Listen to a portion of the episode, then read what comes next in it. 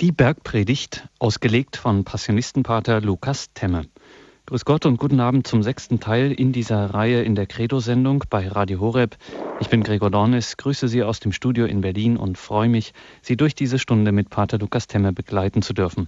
Besondere Grüße auch an die Hörer von Radio Maria. Schön, dass auch Sie mit dabei sind. Man hört das ja nur allzu oft und wohl auch gar nicht mehr so gern, den Satz, ich hab lieber den Jesus der Bergpredigt. Ja, auch wenn es zum Klischee erstarrt zu sein scheint, eigentlich kann man dem ohne Wenn und Aber zustimmen. Denn der Jesus der Bergpredigt, der stellt nun wirklich alles auf den Kopf oder besser überhaupt erst auf die richtigen Füße. Man steht mit diesem Jesus mit beiden Beinen im Leben. Für Christen, so haben wir es hier in dieser Reihe immer wieder gehört, gleichbedeutend mit den Willen des Vaters erkennen, Gott erkennen, und dann gibt's für den einen mit einem Schlag, für die andere Schritt für Schritt, jedenfalls noch kostenloser, noch bequemer, noch sicherer und noch garantierter als beim besten Navi oder bei fragmutti.de die Route zum gelingenden Leben. Ganz im Ernst, was in der Bergpredigt zu hören ist, ist weder Spaß noch Fake. Das ist sowas von wahr, sowas von wesentlich für das Leben hier und jetzt. Anlass und ein triftiger Grund für diese Sendungen allemal zur Bergpredigt mit Pater Lukas Temme. Pater Lukas Temme ist Passionist und steht dem Passionistenkloster in München-Pasing vor.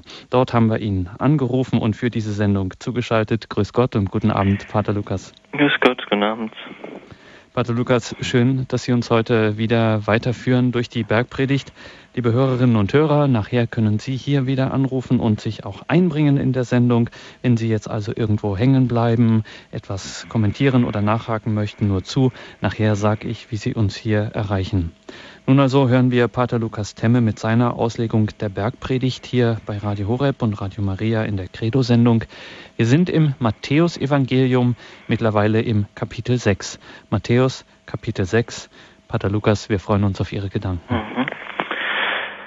Ja, ich begrüße Sie zu auch nochmal zum sechsten Teil und zum vorletzten Teil unserer Reihe über die Bergpredigt.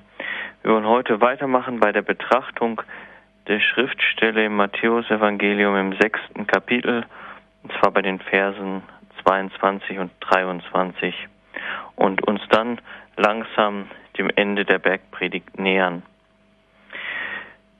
Die Verse 22, 23 lauten, das Auge gibt dem Körper Licht. Wenn dein Auge gesund ist, dann wird dein ganzer Körper hell sein. Wenn aber dein Auge krank ist, dann wird auch dein ganzer Körper finster sein. Wenn nun das Licht in dir Finsternis ist, wie groß muss dann die Finsternis sein? Jesus benutzt hier das Bild vom gesunden, vom kranken Auge, von Licht und Finsternis. Man könnte hier auch recht gut sagen, Jesus spricht vom guten Auge des Herzens oder vom bösen Auge. Das Auge ist ein Bild für das Herz des Menschen. Man kann das Auge als ein Einfallstor des Lichtes für den Körper sehen, also auch für das Herz. Ist dieses Auge blind, ist es im Körper finster, ist es aber gesund, kann viel Licht in den Körper fallen. So ist es, denke ich, auch mit dem Herzen mit der Seele des Menschen, wo das Auge des Gewissens mit Sünde und Schuld erblindet ist, dort ist auch die Finsternis der Sünde in der Seele des Menschen. Man kann die Schuld, aber auch das Gute nicht mehr erkennen. Wir sagen dann so schön, man ist geistig erblindet. Ich habe aber noch eine etwas andere Deutung gefunden, die ich auch recht passend finde. Das Auge sei ein Bild für den Christen selbst. Und zwar für den Christen, durch den das Licht des Glaubens, der Hoffnung und der Liebe in diese Welt fällt. Wenn die Christen durch Gleichgültigkeit, durch Schuld und durch Sünde diese drei göttlichen Tugenden nicht mehr bezeugen und nicht mehr in die Welt hineinstrahlen lassen, dann wird ja auch die Welt kälter und finster. Ich glaube, dass das ein ganz schönes Bild für uns als Gemeinschaft der Christen ist, wie wir in dieser Welt wirken sollen. Aber der Satz, wenn das Licht in dir Finsternis ist, wie groß muss dann die Finsternis sein? unterstreicht, denke ich, noch einmal, welche Auswirkung die Sünde für die Seele des Menschen hat. Das Auge als Spiegelbild der Seele. Wir könnten uns hier fragen, was ist mein Augenmerk oder worauf werfe ich meinen Blick? Jesus ruft uns auf zur Entscheidung. Das wird ganz deutlich in den nächsten Versen, die heißen, niemand kann zwei Herren dienen. Er wird entweder den einen hassen oder den anderen lieben, oder er wird zu dem einen halten und den anderen verachten. Ihr könnt nicht beiden dienen, Gott und dem Mammon. Hier in den letzten Abschnitten der Bergpredigt geht es immer wieder um den Aufruf zur Entscheidung. Jesus ruft mit immer neuen Bildern seine Jünger auf, sich für Gott und sein Reich zu entscheiden. Denken Sie nur an die Schätze auf Erden und die Schätze im Himmel oder Licht und Finsternis oder wie jetzt Gott und Mammon. Bei allen Vergleichen ist es eigentlich das gleiche Muster. Jesus benutzt ein Bild aus unserer menschlichen Erfahrungswelt und deutet damit eine geistige Wirklichkeit. Gott duldet in Bezug auf sich selbst keine Kompromisse. Nirgendwo sonst gilt das entweder oder so endgültig wie bei unserer Entscheidung für oder gegen Gott. Mir kommt hier das Wort der heiligen Teresa von Avila in den Sinn. Gott allein genügt. Sind wir uns dessen eigentlich bewusst? Bin ich davon überzeugt, dass Gott für mein Leben genügt? Wie oft erwischen wir uns, dass doch alles andere wichtiger zu sein scheint als Gott? Und wie oft gehen wir gerade in unserem geistlichen Leben Kompromisse ein? Der Mammon ist sicherlich in erster Linie einmal der irdische Besitz. Aber ist es schon der reine irdische Besitz? Beginnt es nicht dort, wo ich beginne, Reichtümer anzuhäufen, um ihrer selbst willen? Wer Gott dient, seinem Willen zu seinem eigenen gemacht hat und daraus handelt, der wird dem bösen Mammon nicht so leicht verfallen weil uns der Geist Gottes immer auf den anderen hinweist. Alles, was das Herz verengt und nur noch um sich selbst kreisen lässt, stammt vom Bösen. Nur einen kann man wahrhaft dienen, Gott, der das Licht unseres Lebens ist, bei dem die wahren Schätze und unser Herz gut aufbewahrt sind. Und in den folgenden Versen kommt die Folgerung Jesu daraus. Deswegen sage ich euch, sorgt euch nicht um euer Leben und darum, dass ihr etwas zu essen habt, noch um euren Leib und darum, dass ihr etwas anzuziehen habt. Ist nicht das Leben wichtiger als die Nahrung und der Leib wichtiger als die Kleidung? Für viele Menschen ist diese Aussage Jesu nicht mehr bindend, weil sie der Meinung sind, sie sei in der Naherwartung hineingesprochen, also vor dem Hintergrund, dass Jesus bald nach seiner Himmelfahrt wiederkommt, um die Welt zu richten. Das leuchtet zunächst ein, aber wenn man etwas genauer in das Evangelium hineinschaut, so stellt man fest, dass es gar nicht sein kann. Warum? Wenn für Jesus nämlich die Nähe des Weltendes maßgebend gewesen wäre, hätte er wahrscheinlich anders argumentiert. Wenn man das mit dem ersten Korintherbrief vergleicht, dort schreibt Paulus nämlich, ich sage euch, Brüder, die Zeit ist kurz. Daher soll, wer eine Frau hat, sich in Zukunft so verhalten, als habe er keine. Wer weint, als weine er nicht. Wer sich freut, als freue er sich nicht. Wer kauft, als würde er nicht Eigentümer. Wer sich die Welt zu Nutzen macht, als nütze er sie nicht. Denn die Gestalt dieser Welt vergeht. Soweit Paulus im ersten Korintherbrief. Im Unterschied zu Paulus begründet Jesus seine Mahnung nicht mit der Kürze der Zeit und mit der Vergänglichkeit der Welt, sondern mit der Tatsache, dass Gott unser Vater ist, der weiß, wessen wir bedürfen und der mächtig ist, für das Leben in einer Weise zu sorgen, die all unsere menschlichen Möglichkeiten übersteigt. Diese Verse, die wir gerade gehört haben, stehen zu Beginn eines neuen Abschnitts der Bergpredigt, in dem Jesus über die Sorgen des Alltags spricht und über die Kleingläubigkeit. Aber mal Hand aufs Herz. Geht diese Forderung Jesu nicht ganz schön an unserer Lebenswirklichkeit vorbei? Jeder von uns wird seine Sorgen haben, die ihn ganz persönlich betreffen oder Menschen, die ihm nahestehen. Es geht heute gar nicht ohne Vorsorge, Vorsorge über diesen Tag hinaus. Wir können nicht einfach von der Hand in den Mund leben. Zunächst möchte ich auf etwas ganz Wichtiges hinweisen. Jesus stellt hier sehr schön heraus, wenn Gott euch das Wertvollere, das Leben und den Leib geschenkt hat, wird er nicht auch für das weniger Wertvollere sorgen, für die Nahrung, für die Kleidung? Bei manchen Menschen hat man heute den Eindruck, als wäre ihr einziger Sinn im Leben darin zu finden, die Beschaffung der zeitlichen Güter zu sichern. Und sie vergessen dabei, dass wir eben nicht nur vom Brot allein leben.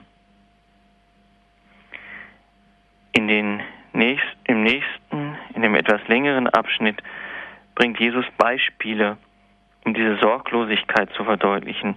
Er schreibt dort, er sagt dort, seht euch die Vögel des Himmels an. Sie sehen nicht, sie ernten nicht, und sammeln keine Vorräte in Scheunen. Euer himmlischer Vater ernährt sie. Seid ihr nicht viel mehr wert als sie? Wer von euch kann mit all seiner Sorge sein Leben auch nur um eine kleine Zeitspanne verlängern? Und was sorgt ihr euch um eure Kleidung? Lernt von den Lilien, die auf dem Feld wachsen. Sie arbeiten nicht und spinnen nicht. Doch ich sage euch, selbst Salomo mit all seiner Pracht war nicht gekleidet wie eine von ihnen. Wenn aber Gott schon das Gras so prächtig kleidet, das heute auf dem Feld steht und morgen ins Feuer geworfen wird, wie viel mehr dann euch, ihr, Ein ihr Kleingläubigen? Zuerst spricht Jesus hier die Sorge um die Ernährung an. Ist es nicht wunderbar, dieses Beispiel aus der Natur, an dem man die Sorgen der Liebe des göttlichen Vaters ablesen kann? Wenn es uns gelingt, hinter den Vorgängen der Natur, wie zum Beispiel die Ernährung der Vögel, das Walten Gottes zu erkennen, wie dankbar müssten wir werden. Und Jesus sagt es ja auch ganz deutlich, euer himmlischer Vater ernährt sie. Und der Mensch, der doch Ebenbild Gottes ist, wie viel mehr wird Gott sich ihm zuwenden? Doch wir müssen auch genauer hinhören, was gemeint ist und aufsteigende Fragen beschwichtigen. Gibt es nicht auch Tiere, die Speicher anlegen und für die Zukunft sorgen? Gewiss, natürlich. Aber gerade die Vögel, die hier zum Beispiel genommen werden, tun es nicht. Und kann man nicht doch durch geordnete Lebensführung und medizinische Kunst das Leben verlängern? Auch das ist richtig, aber hier nicht im Blick, sondern wer sich ganz dem Vertrauen auf Gott überlässt, ohne das Notwendige für sich oder seine Familie zu vernachlässigen, der erreicht das Lebensmaß, das Gott ihm bestimmt hat. Es kommt auf den Einklang mit Gottes Plan an und nicht ganz losgelöst von ihm um einen rein irdischen Vorteil. Wie oft haben wir die Wahrheit dieser Worte in unserem Leben schon erfahren? Blieb sie auch wirksam in den Zeiten unseres Wohlstands und Sicherheit? Wir leben doch ziemlich abgesichert und versorgt. Dafür macht uns seltsamerweise die Angst um unsere Zukunft zu schaffen. In keiner Zeit haben sich Menschen so vor der Zukunft gefürchtet wie in unserer doch eigentlich so abgesicherten Zeit. Ist es nicht gerade die Angst, dass uns alles, was wir zur Sicherung unseres Lebens angeschafft haben und abgeschlossen haben, uns am Ende doch zwischen den Händen zerrinnt? Und Jesus fragt uns ja auch ganz provozierend, wer von euch kann mit all seiner Sorge sein Leben auch nur um eine kleine Zeitspanne verlängern? Nach einer kurzen Musikpause wollen wir uns dieser Frage stellen.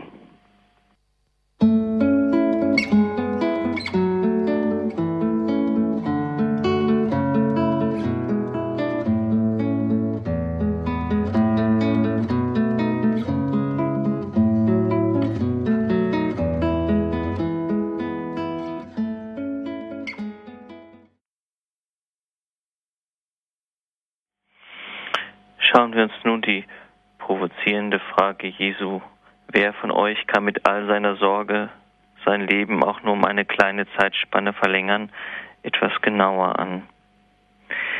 Der Blick auf das Ende unseres Lebens ist er nicht erschreckend, aber er relativiert sich von ihm aus nicht auch unsere ganzen Sorgen um unser leibliches Wohl, bekommen die Sorgen, die vorher so wichtig waren, im Angesicht des Todes nicht ein ganz anderes Gewicht. Wer Angst hat vor dem Sterben, kann eigentlich gar nicht richtig leben. Ist es nicht das, wovor uns der Herr bewahren will? Wenn ich nur immer daran denke, was wohl morgen alles passieren könnte, kann ich ja wohl kaum die Schönheiten und die Gnadengeschenke des heutigen Tages erkennen, geschweige denn sie dankbar annehmen. Denn dann beschäftige ich mich schon heute mit dem, was morgen alles eintreten könnte. Die Sorge um den morgigen Tag lässt mich den heutigen, der seine eigene Plage hat, aber auch sein eigenes Gutes hat, gar nicht mehr wirklich wahrnehmen und lässt ihn mich gar nicht mehr leben. Wenn wir auch nicht ganz sorglos in den Tag hineinleben dürfen, so müssen wir uns doch fragen, ob wir nicht besser einiges getrost der Zukunft und der Fügung Gottes überlassen können. Die meisten Menschen können kein sorgenfreies Leben führen. Manche fragen sich jeden Morgen, wie sie den Tag die nächste Zeit überstehen werden. Ich denke an die schwerkranken und gebrechlichen Menschen, an Eltern, die mit ihren Kindern nicht mehr zurechtkommen. Neben diesen persönlichen Sorgen gibt es aber auch noch die drängenden Sorgen der Gesellschaft und der Kirche. Es wäre verantwortungslos und gefährlich, würden wir uns nicht sorgen und die Dinge einfach laufen lassen. Es gibt Sorgen, die man sich nicht selber wählt aber es gibt auch Sorgen, welche wir uns selbst suchen und auferlegen.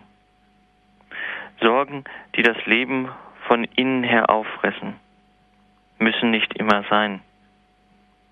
Da unser Leben und unsere Zukunft von einem liebenden Gott getragen ist. Gerade in unseren Sorgen sind wir gefragt, von wem hast du dein Leben? Von dir selbst oder von einem Größeren? Doch was genau können wir von diesem Abschnitt lernen? Vielleicht dies. Mach aus deinem Leben nicht ein dauerndes Vergleichen. Du bekommst deinen Wert ja letzten Endes nicht von dem der anderen, sondern von Gott.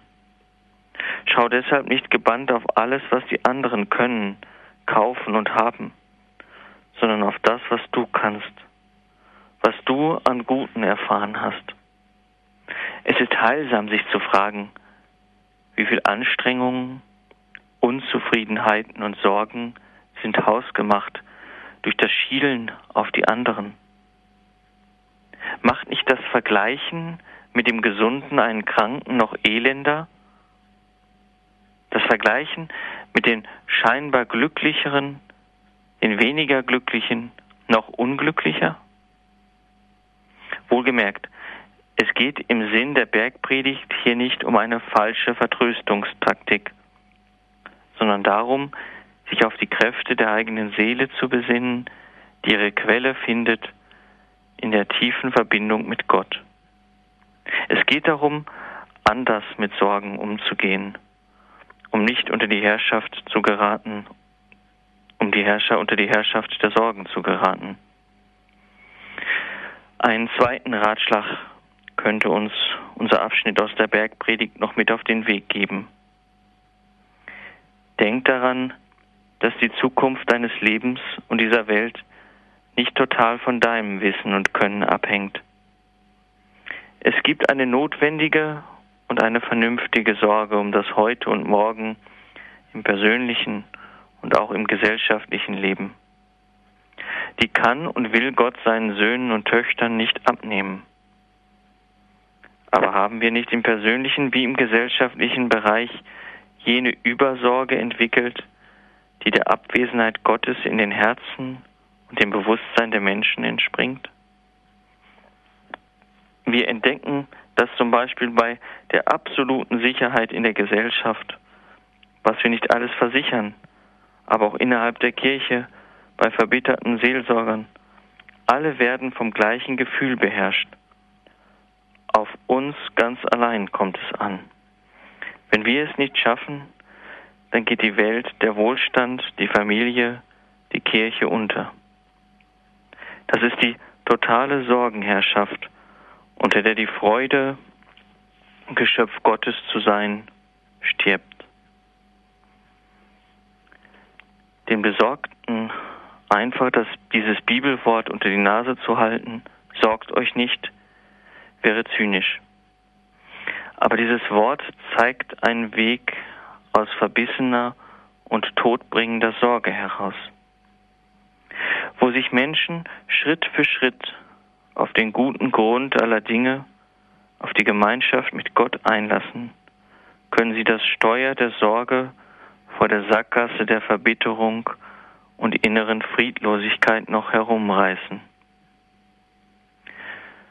Manchem Sorgenerfüllten wäre schon ein Stück geholfen, wenn er sich in seinen Sorgen jemanden anvertrauen könnte. Wenn Gott, der gute Grund unseres Lebens, durch unsere Nähe einem Menschen ein Stück näher kommt, einzelnen Menschen, die ganz von der Vorsehung Gottes gelebt haben, sind dann als die großen Heiligen in die Geschichte eingegangen. Denken wir zum Beispiel an Theresia von Avila oder auch an Mutter Teresa. Wie oft haben sie einfach nur auf Gott vertraut, wenn es um die Verwirklichung ihrer Vorhaben ging. Und Gott hat sie nicht im Stich gelassen. Wenn Jesus im Evangelium der Bergpredigt die Geschöpfe der Natur uns vor Augen führt, wie schön sie geschaffen sind und wie sorglos sie in den Tag hineinleben, stellt er nicht dann einem jeden von uns die Frage, bist du dir nicht bewusst, dass du viel mehr wert bist als all diese Geschöpfe? Wie oft ist unser Leben geprägt von der genauen Berechnung unserer Zukunft? Das gilt auch für unsere Kirche. Wie oft planen und berechnen wir mehr als dass wir auf Gott vertrauen, der uns, und da bin ich felsenfest von überzeugt, in eine gute Zukunft führen wird. Doch noch einmal heißt, heißt es, dass jetzt so viel wir sollen uns entscheiden zwischen Sorglosigkeit und Zukunftsplanung? Diesen Fehler dürfen wir nicht machen. Manche möchten hier die Aufforderung Jesu herauslesen, sich zwischen diesen beiden entscheiden zu müssen, zwischen der Planung des Lebens und der völligen Sorglosigkeit, zwischen Arbeit und Nichtstun. Wenn Jesus uns zur Sorglosigkeit aufruft, dann will er uns nicht gleichzeitig sagen, dass wir alles schaffen sein lassen sollen. Jesus schätzt die Arbeit des Menschen nicht gering, sondern sehr hoch ein. Denken Sie nur an das Buch Genesis, in dem es heißt, Gott hat dem Menschen die Erde anvertraut, damit er sie bebaue. Da kann Jesus nur schwer etwas gegen unsere Arbeit haben. Aber was will er uns hier sagen? Jesus möchte uns bewahren vor der großen Sorge, in die man sich hineinarbeiten kann. Kaum hat sich eine Sorge erledigt, schon habe ich Angst vor dem nächsten, was kommt.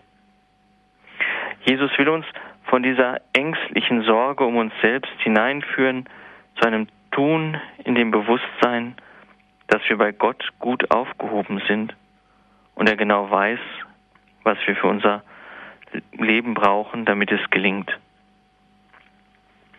Wer sich nicht zuerst um Weltliches und Vergängliches sorgt, sondern wenn es zuerst ein Herzensanliegen ist, mit Gott in Verbindung zu sein, auf sein Wort zu hören und sich vom Gottesgeist leiten zu lassen, der wird immer wieder erfahren, wie ihm alles andere dazugegeben wird.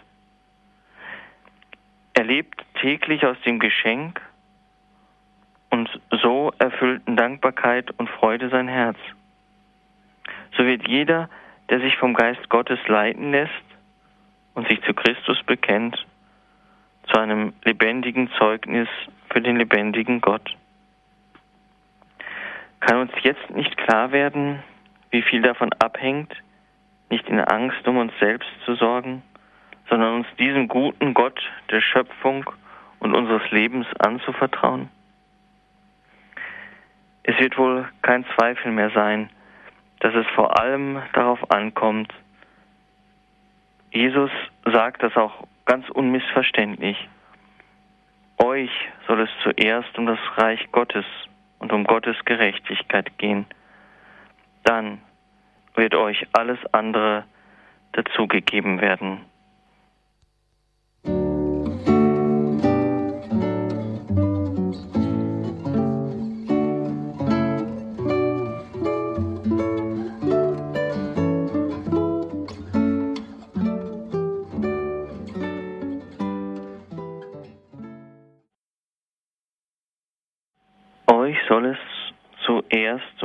Reich und Gottes Gerechtigkeit gehen. Dann wird euch alles andere dazugegeben. Das sagt uns Jesus ganz unmissverständlich. Das bedeutet, dass es in unserem Leben doch eine große Sorge geben soll, die letztlich alle anderen Sorgen aufhebt. Gott wirklich Herr sein zu lassen über alles und auf sein Vorhaben mit uns und dieser Welt einzugehen ja noch mehr, uns durchglühen zu lassen von Gott und seinem Willen. Das ist der Weg, uns selbst zu finden. Aber was heißt das ganz praktisch? Um Menschen, um Mensch zu werden, sind wir gerufen, uns in unserem ganzen Denken und Tun immer tiefer an Gott zu binden. Das wird Gestalt annehmen müssen in den großen Entscheidungen unseres Lebens Berufswahl, Partnerwahl, aber auch in den kleinen, in den ganz alltäglichen Sorgen. Das wird sich aber auch ausdrücken, in der zur Sprache kommen müssen im persönlichen Gebet. Gebet und Hingabe an Gott sind Erfordernisse zum wahren Menschsein. Wir werden Zeit dafür aufbringen müssen. Wenn wir sie nicht haben, werden wir sie uns nehmen müssen. Wer sich nicht dazu entscheidet, vergisst den Quell seines Lebens und verdorrt. Und wer vielleicht sogar meint, durch unsere Hingabe an Gott, durch das Suchen seines Willens, würden wir uns selbst entfremdet, dem ist entgegenzuhalten, dass die Hingabe an einen Liebenden nie entfremdet. Im Gegenteil. Wer sich einen Liebenden anvertraut, bekommt sich selbst reicher zurückgeschenkt. Schon diese menschlichen Erfahrungen können uns helfen, dass vor allem des Reichen, Reiches Gottes und seiner Gerechtigkeit ernst zu nehmen. Mit dem siebten Kapitel treten wir nun in das letzte Kapitel der Bergpredigt ein.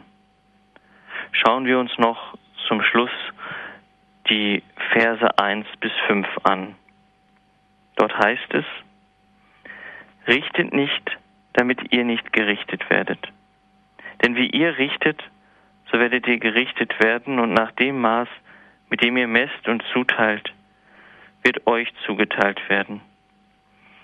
Warum siehst du den Splitter im Auge deines Bruders, aber den Balken in deinem Auge bemerkst du nicht? Wie kannst du zu deinem Bruder sagen, lass mich den Splitter aus deinem Auge herausziehen, und dabei steckt in deinem Auge ein Balken? Du Heuchler, zieh zuerst den Balken aus deinem Auge, dann kannst du versuchen, den Splitter aus dem Auge deines Bruders herauszuziehen. Es gibt vielleicht nur weniges, das uns so daran hindert, positiv im Jetzt zu leben, wie die Fehler und Schwächen der anderen, an denen wir uns immer wieder aufhalten, sei es um sie zu bekämpfen oder zu korrigieren oder auch nur um sie zu bereden. Wie befreiend kann da das Wort Jesu sein? Richtet nicht, damit ihr nicht gerichtet werdet. Bestimmt finden wir jetzt sofort viele Gründe, die es nötig machen, den Geltungsbereich dieses Satzes einzuschränken. Müsste uns hier nicht Jesu Handeln Vorbild und Richtschnur sein? Denken Sie nur an die Ehebrecherin oder die Frau am Jakobsbrunnen oder an den Zöllner Zachäus. Keine Spur vom Richten, sondern durch sein Handeln bereitet Jesus den Menschen den Weg aus der Sünde heraus. Solange jemand einen Balken im Auge hat, ist er blind. Solange kann er gar nicht objektiv richten. Wenn er den Balken allerdings entfernt hat, dann vermag er den Splitter im Auge seines Bruders durchaus zu sehen. Der Splitter im Auge des Bruders, das ist, glaube ich, ganz wichtig, wird weder geleugnet noch soll er einfach unangetastet bleiben. Nur wer es geschafft hat, seinen Balken zu entfernen, kann den Splitter im Auge des Bruders entfernen. Aber wird dann wirklich noch in der Form des, dies, dies dann noch wirklich in der Form des Richtens geschehen? Nicht vielmehr in der Form einer liebenden Hinwendung und Hilfe? Bedenken wir, welchen Schaden wir anrichten könnten, wenn wir den Splitter im Auge unseres Nächsten herausholen wollen, obwohl unsere Auge, auch unser geistiges Auge, das durch die Sünde getrübt ist, gar nicht richtig sehen kann, wenn wir Menschen geistig Hilfestellung geben wollen und selbst von unseren Sünden gefangen bleiben. Man braucht den klaren Blick der Liebe und der Weisheit, um den anderen auf seine Fehler und Schwächen hinweisen zu können. Deshalb fängt Bekehrung immer bei uns selbst an. Uns wird dann bewusst, dass wir alle auf Gottes Erbarmen und seine Nachsicht angewiesen sind. Wenn wir in unserer Bekehrung erkennen, welch große Liebe und Vergebung Gott uns schenkt, zum Beispiel im Sakrament der Versöhnung, oder in der heiligen Eucharistie. Das Recht zum brüderlichen Tadel hat nur der, der vorher sich selbst geprüft und gebessert hat. Ist es nicht gerade so, dass wir unsere eigenen Fehler und Schwächen im anderen erkennen? Deshalb könnte Jesus auch vom Balken sprechen, der total blind macht und vom Splitter im Auge des Bruders. Diese Mahnung, nicht zu richten, ist mit der ersten Seligpreisung verwandt. Wer begreift, dass nur die Armen im Geist das Reich Gottes erben, wägt jedes Urteil über einen Menschen sorgfältig ab. Richten ist nicht die Sache des Menschen, sondern ein Urrecht Gottes selbst. Das Maß, das der Herr an unser eigenes Leben anlegen wird, geben also wir selbst ihm in die Hand. Sein Maß ist unser Maß. Das, das wir am, im täglichen Umgang an unseren Mitmenschen anlegen. Unser Urteil über andere kommt mit dem Richterspruch Gottes über uns selbst. Jesu Worte lassen hier an Deutlichkeit nichts fehlen, aber sie bieten uns einen Halt.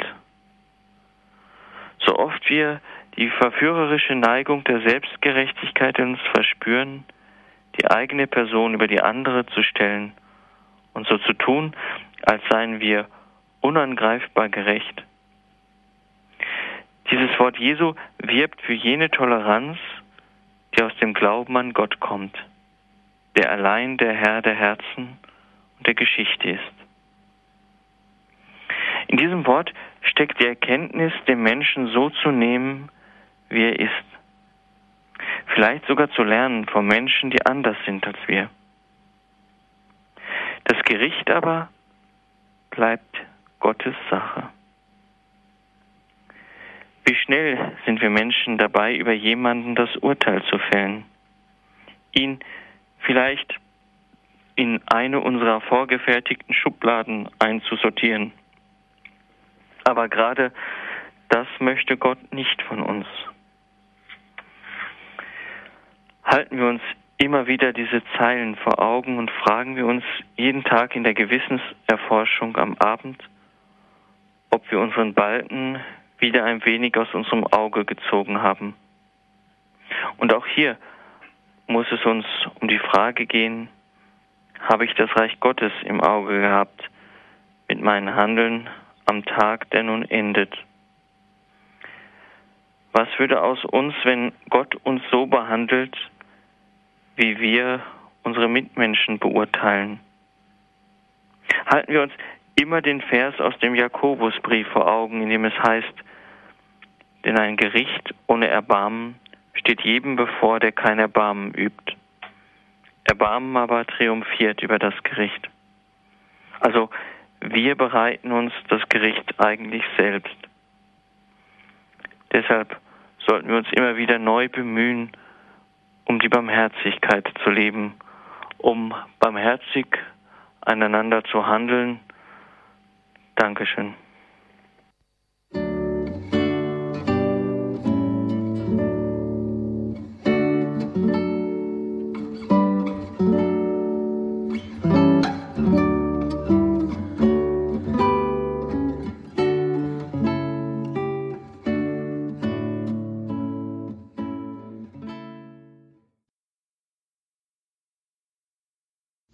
Credo, der Glaube der Kirche bei Radio Horeb und Radio Maria. Heute mit Pater Lukas Temme und seiner Reihe zur Bergpredigt. Das sechste Kapitel im Matthäus-Evangelium hat er heute abgeschlossen. Wir haben noch im letzten Teil seines Vortrags einen Blick werfen können auf den Anfang des siebten Kapitels. Ein wirklich sehr strenges Wort. Jesu richtet nicht, damit ihr nicht gerichtet werdet, denn wie ihr richtet, so werdet ihr gerichtet werden. Was verbirgt sich dahinter, hinter diesem strikten Verbot des Richtens, den Splitter im Auge des Bruders entfernen zu wollen und den Balken im eigenen Auge nicht zu sehen, wie es wenige, wenige Zeilen später heißt. Es geht darum, es geht nicht darum, den Splitter im Auge des Bruders zu leugnen oder nicht zu sehen, aber es geht zunächst darum, den Balken im eigenen Auge zu entfernen. Und wer dann sich auf den Splitter im Auge des Bruders richtet, ja, der da stellt sich die Frage, ob das wirklich noch in der Form unseres Richtens, wie wir es kennen aus unserem Leben, geschehen wird oder nicht vielmehr in der Form liebender Hinwendung und Hilfe. Man braucht, so hat es uns Pater Lukas gesagt, den klaren Blick der Liebe und der Weisheit, um den anderen auf Fehler und Schwächen hinweisen zu können. Und deswegen fängt Bekehrung immer bei einem selber an, so wie es dann Pater Lukas überspitzt uns ein wenig sagte oder umformulierte das Wort Jesu, wenn er sagte, was würde aus uns, wenn Gott uns so behandelt, wie wir unsere Menschen beurteilen? Das ist die Mitmenschen beurteilen. Das ist die Frage, die wir uns bei unserem Richten vor Augen halten sollten. Und deswegen, so heißt es ja auch im Jakobusbrief, denn ein Gericht ohne Erbarmen steht jedem bevor, der kein Erbarmen übt. Erbarmen aber triumphiert über das Gericht. Pater Lukas, vielen Dank für Ihre Auslegung. Der erste Teil, die ersten beiden Teile Ihrer Ausführungen gingen um dieses Wort Jesu. Wir sollten uns nicht sorgen, denn unser Vater im Himmel weiß, was wir brauchen und was wirklich wichtig für uns sind. Aber Sie haben es ja selbst angedeutet, äh, manchmal können die Sorgen richtig heftig und richtig gewaltig werden. Wie unterscheide ich denn jetzt das, was Sie so genannt haben? Das sind wirklich berechtigte Sorgen und das sind vielleicht Sorgen, die aus einer Neigung kommen, die ja jeder von uns auch ein bisschen kennt, dass man sie, wie Sie es formuliert haben, solche Sorgen auch mal sucht oder ähm, die sich aufbauschen und aufplustern lässt, wie es ihnen vielleicht gar nicht gebührt. Wie kann man da das unterscheiden? Wie ich es ja auch im Vortrag gesagt habe, vergleiche ich jetzt, ja ich erwische mich auch immer wieder dabei, dass ich sage, gerade wenn ich Sorgen habe, bei dem und dem klappt das viel besser oder dem geht es viel besser als mir. Das hilft in dem Moment meinen Sorgen überhaupt nicht, sondern nur noch, dass ich, dass ich noch mehr in diesen Sorgen hineinkomme, mich von diesen Sorgen noch mehr gefangen nehmen lasse. Ne? Ich glaube, sich auf den Grund der Sorgen immer wieder zu, hinzuschauen. Ne? Darum wird es immer wieder gehen. Und was wirkt nicht alles in unsere Sorgen hinein von unserer Umwelt? Sorgen auch mal abgeben können. Ich glaube, dass das immer wieder wichtig ist. Wir kommen darauf gleich noch einmal zurück, aber uns hat eine Hörerin angerufen, die, wie sie sagte, nicht viel Zeit hat, weil sie vom Handy aus anruft. Frau Waltraud, grüße Gott, guten Abend. Frau Waltraud, können Sie uns hören? Guten Abend. Guten Abend. Ja, ich, ich, ich rufe aus Südtirol an in drei Kinder und die hassen sich wie die Pest wegen Kleinigkeiten. Wie mhm. erkläre ihnen die, dass sie selbst den Park ein Auge ausnehmen und den Splitter vom Bruder. Es ist, es ist, wie erkläre ich es meinem Kind, Echo, so ist es. Pater Lukas. Also wie erkläre ich dem Kindern? Den streitenden Kindern, ja. die permanent dabei sind, sich gegenseitig die Splitter aus dem Auge ziehen zu wollen. Mhm. Ich glaube, das geht nur in einem ganz feinfühligen Hinführen an die eigenen Fehler. Ja, die eigenen Fehler mal vor Augen führen. Auch, ich glaube, Kinder sind da auch ganz sensibel. Ja, und da, wo Eltern das so Schritt für Schritt machen, ich glaube, dass das da sehr hilfreich ist. Das ja. ist das, was ich ständig tue, aber es hilft nicht. Es hilft nicht wie kann man es noch erklären? Letztendlich geht es nur durch dieses Bewusstmachen der Schuld, der, der eigenen Schuld und der eigenen Schwäche. Anders alles andere, glaube ich, ist, ist nicht sehr hilfreich. Man kann es mit, mit einer Stammpauke versuchen, aber das wird nicht, nicht viel helfen. Ne? Eine Stammpauke? das sagt man bei uns, wenn, wenn man mal mit der Faust auf den Tisch haut zum Beispiel, ja, und sagt, jetzt schau mal auf dich, du bist auch nicht viel besser als dein Bruder oder deine Schwester, ja. Aber ich glaube nicht, dass das hilft. Das wird für den Moment Ruhe, Ruhe hervorrufen, aber nicht für länger. Ich glaube, länger ist es ein, ein Prozess, ja, in dem die Kinder hinein müssen, in dem man ihnen immer wieder in aller Ruhe vor Augen hält. Guck mal auf dein Leben, schau mal, warum du das so und so machst oder so, ne? Ja. Frau Waltraud, Vielen ja. Dank für Ihren Anruf. Alles Gute für Sie. Man muss vielleicht an dieser Stelle auch noch einmal darauf hinweisen, dass wenn es eben auch äh, dann irgendwann gar nicht mehr geht oder man sich auch nicht mehr zu helfen weiß, dann, dass man sich dann auch wirklich Hilfe sucht im Freundeskreis, im Bekanntenkreis, vielleicht auch bei der Gemeinde, wo man gerade ist, vielleicht dort ähm, auch sich Rat einholt, auch von Menschen, die vielleicht die eigenen Kinder auch kennen. Danke Ihnen sehr für Ihren Anruf. Alles Gute für Sie, viel Kraft Danke. und Gottes Segen. Ade. Frau Fechler hat uns angerufen. Ja, grüß Guten Gott, Herr Dornis. Und grüß Gott, Pater Lukas. Ich glaube, es gibt ja auch Beratungsstellen, jetzt pädagogische mhm. Beratungsstellen und in der Schule mhm. gibt es heute auch schon Streitschlichter oder es, ist, es muss schon wahrscheinlich mehr getan werden heute. Äh, Erstmal Dankeschön für diesen Abend mit der Bibel. Das ist immer schön. Und Dankeschön auch für Ihre Moderation, Herr Dornis, dass man sie mal wieder hört. Ich wollte zu diesem ersten 22, Vers 22, das Auge gibt dem Körper Licht.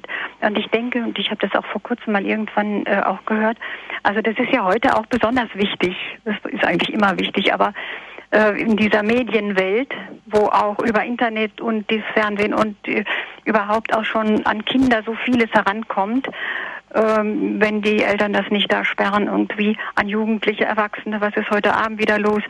Also, dass da auch wirklich das Auge ähm, schon eine ganz große Rolle mhm. spielt, auch, äh, dass man das einfach dann auch gar nicht, ähm, ja, dass man diese Sendungen und auch Internet auch da wirklich, ja, ein Nein sagt. Das ist bei manchen, glaube ich, doch schwer, auch bei Jugendlichen. Das kann auch eine Sucht werden. Und ähm, deswegen ist dieser Vers auch schon so wichtig. Äh, es entspricht auch hier wieder die, dieser Seligpreisung, selig die reinen Herzen sind. Mhm. Und hier ist es eben das Auge. Und ähm, ja, also das Ohr, das Ohr ist nicht erwähnt, ne? das Auge. Mhm. Aber das Ohr hat ja auch eine Bedeutung, glaube ich. Dann äh, dieses, ich bin so froh, dass Sie das dann wirklich unterschieden haben, diese überängstliche Sorge, die einen ja auch selber krank macht und ähm, auch wenn es zum Beispiel auch um Menschen geht, die ihren Glauben verloren haben, man sorgt sich drum und anstatt das wirklich auch ganz ähm, Jesus zu überlassen, ins Herz Jesu hineinzulegen, immer wieder neu, das muss man auch immer, die Sorgen, die springen immer wieder den Menschen an und man muss auch immer wieder, immer wieder dieses Vertrauen dann aufbringen, weil es, es bringt ja auch nichts, wenn man sich zu sehr sorgt. Das heißt ja nicht, dass man plant und, und sorgt sich und äh, sich Sorgen aus Verantwortung heraus, wie die Eltern, die ja, die Pädagogen, die ja, es gibt einfach, das gehört einfach zum Leben auch. Und ich habe mir erst gedacht, in Vers 25, sorgt euch nicht um euer Leben. Jesus hätte das bestimmt nicht so gesagt, wenn er jetzt auf einer Müllhalde gestanden hätte, wo Kinder sich ähm, das Notwendigste mhm. jetzt zum Essen suchen. Und ähm, dann hätte er uns angesprochen. Jetzt kann er das auch. Also nach dem Krieg, ich habe das als Kind auch alles erlebt mit dem dieser dieser Hunger und was wir uns alles geholt haben. Aber jetzt würde er uns sagen: Sorgt euch um das Leben der anderen, teilt und helft. Und das ist ganz wichtig. Und es geht da nicht nur um euer Leben und ähm, dann bei dem gesagt, die mit um seine Gerechtigkeit gehen. Euch aber muss es zuerst um seine Gerechtigkeit, das ist Vers 33, haben sie ja auch betont. Das ist auch wieder entsprechend der Seligpreisung. Selig die hungern und dursten nach der Gerechtigkeit, mhm. denke ich, ja. Und da denken, denkt man ja auch zuerst, es ist die soziale Gerechtigkeit, was ja auch ganz wichtig ist. Aber es geht ja hier um eine Gerechtigkeit, die eben Gott auch das gibt und ähm, was was wir als Menschen, ja, es kommt ja auch wieder auf uns zurück. Es ist ja nicht, dass Gott jetzt so alles einheimsen will, nur das, äh, Ehre für sich, sondern es ist ja zum Heil des Menschen, auch wenn wir uns dafür einsetzen denke ich. Danke, Frau Fechler, für diese. Ja, und mit dem Splitter, also ja. ich denke, das ist schon eine schwierige Sache, dann, denn jeder hat ja was, dann kann er dem anderen eigentlich gar nichts sagen. Aber Pädagogen und Eltern müssen es auch aus der Verantwortung heraus. Und die Correctio Fraterna, glaube ich, gibt es auch. Aber mhm. ich denke, es ist immer eine heikle Sache, und äh, man tut es manchmal in einem Moment, wo es noch gar nicht sein sollte oder, oder die Worte sind nicht richtig gewählt. Also der liebe Gott bewahre mich davor, dass ich dem anderen was sage. Dankeschön, Frau Fechler, für, diesen, für, ja. für, für, diese Bemerkungen, diese aufschlussreichen. Pater Lukas, jetzt ist äh, uns nochmal auch aus die, dem Anruf von Frau Danke. Fechler klar geworden. Danke Ihnen, alles Gute. Alles Gute. Wieder einmal deutlich geworden, wie gerade auch in diesem Text, das äh, Doppelgebot, wie es immer heißt, also liebe Gott und liebe deinen Nächsten, mhm. wirklich unmittelbar ineinander verschränkt sind und man kriegt die irgendwie so objektiv nebeneinander gestellt, das kriegt man nicht hin. Die hängen ganz dicke zusammen. Also die kann man mit Sicherheit nicht trennen, ja. Und ich muss halt aus oder sollte aus diesem ja aus dieser liebenden Beziehung zu Gott heraus in die liebende Beziehung des Nächsten gehen, zum Nächsten gehen. Ich glaube, dass das ganz wichtig ist. Und ich glaube, dass das auch gemeint ist mit dem mit dem Balken und dem Splitter. Mhm. Ja, Und wenn man, ja, und wenn man das, also das wäre dann so, wenn man die beiden auseinanderzieht, dann kommt immer das heraus, wovor Jesus uns warnt. Also wenn man jetzt zum Beispiel die Gottesliebe von der Nächstenliebe abspaltet, dann kommt es eben dazu, dass man anfängt, Splitter rauszuziehen. Genau. Und dass ich da, wo ich mir bewusst bin, mein Gott, ich selber bedarf der Vergebung durch Gott. Ich selbst bin von Gott angenommen, nicht weil ich so tolle Leistungen vollbracht habe, soll ich, sondern einzig und allein aus dem Grund, Geschöpf Gottes zu sein. Mhm. Ähm, und der andere hat mir nichts nach und mir nichts voraus, sondern ist genauso Geschöpf Gottes und genauso geliebt von Gott. Ja, aber das muss ich mir erstmal selbst bewusst werden. Ein großer Geist hat mal gesagt, ja. Liebe ist verstehen, warum Gott ihn geschaffen hat. Mhm. Mhm. Eben hatten wir einen Anruf aus Südtirol, dann sind wir an die deutsche Nordseeküste zu Frau Fechler und jetzt gehen wir weiter zu einer Hörerin in Westfalen. Grüße Gott, guten Abend. Jetzt sind Sie auf Sendung. Guten Abend. Guten Abend. Ich habe hier vor mir liegen aus dem Römerbrief 8. Wir wissen mhm. aber, dass denen, die Gott lieben, alle Dinge zum Besten dienen. Und das ist mir so ein ein fester Lebensspruch geworden, nachdem ich mich ausstrecke, weil ich weiß, alles, was in der Bibel steht, ist Wahrheit und was Jesus gesagt hat, ist Wahrheit. Und wenn er sagt, werft alle Sorgen auf mich, ich trage sie für euch, ich, ich nehme sie euch ab, dann kann ich mich da auch drauf verlassen. Und ich habe es getan und es ist tatsächlich so, dass es dann leicht wird, dass die schweren Dinge, die die mir auferlegt sind, dass die dann auf einmal leicht werden. Dass ich sogar im Unglück, dass meine Kinder krank werden oder dass schlimme Dinge passieren in, in den Familien, dass die äh, mich nicht berühren, sodass ich mich manchmal frage, bin ich denn gefühllos geworden? Nein, das bin ich nicht. Aber ich sage, mir geht es ja gut und soll ich mir jetzt deren Lasten praktisch noch mit aufladen und darunter zusammenbrechen und traurig sein. Nein, ich gebe sie dann an Jesus ab. Ich sage, hm. hier, ich gebe dir das bitte. Du trägst es. Und er hilft wirklich weiter. Ich kann dann auch trotz all dem Unglück fröhlich sein und äh, so inneren Frieden haben. Ist das dann auch eine Form, wenn Sie sagen, äh, Sie geben das dann an Jesus ab, dass Sie zum Beispiel, wenn Sie für diese Menschen beten, das dann so wirklich ins Gebet bringen? Also, ja, ja, ja, mhm. dass ich dafür, natürlich, ich, ich spreche mit ihm und sage ihm, ich gebe dir das, ich kann denen doch nicht helfen, aber es berührt mich sehr und bitte hilf du. Und mhm. ich vertraue darauf, dass das dann zum Besten dient und gut wird. Pater Lukas, aus dieser ähm, Bemerkung, danke zunächst für Ihren Anruf. Da hören wir raus, ähm, wie viel Macht eigentlich auch in unserem ähm, Gebet steckt, wenn man das nämlich für sich zunächst wirklich erfahren hat, dieses Vertrauen aufbringt, seine Sorgen die, auch die schweren Sorgen leicht werden zu lassen, indem man sie Gott übergibt, womit sie ja nicht weg sind, aber sie bekommen eine andere, irgendwie eine Nein, andere... es sind dann keine Sorgen mehr, sondern einfach äh, Dinge in unserem Leben, die ja. ringsum passieren, ja? Mhm. Und aber nicht mich runterdrücken können. Mhm. Und, aber ich habe auch zu dem äh, nicht verurteilen, was zu sagen. Es ist mir eine ständige Versuchung gewesen und manchmal noch nicht zu verurteilen, also indem ich nicht kritisiere. Diese, diese Kritiksucht hat mich lange Zeit immer wieder verfolgt und ich hatte an allem was auszusetzen, ganz automatisch schon. Und dann habe ich dieses Wort sehr ernst genommen, verurteilt nicht. Und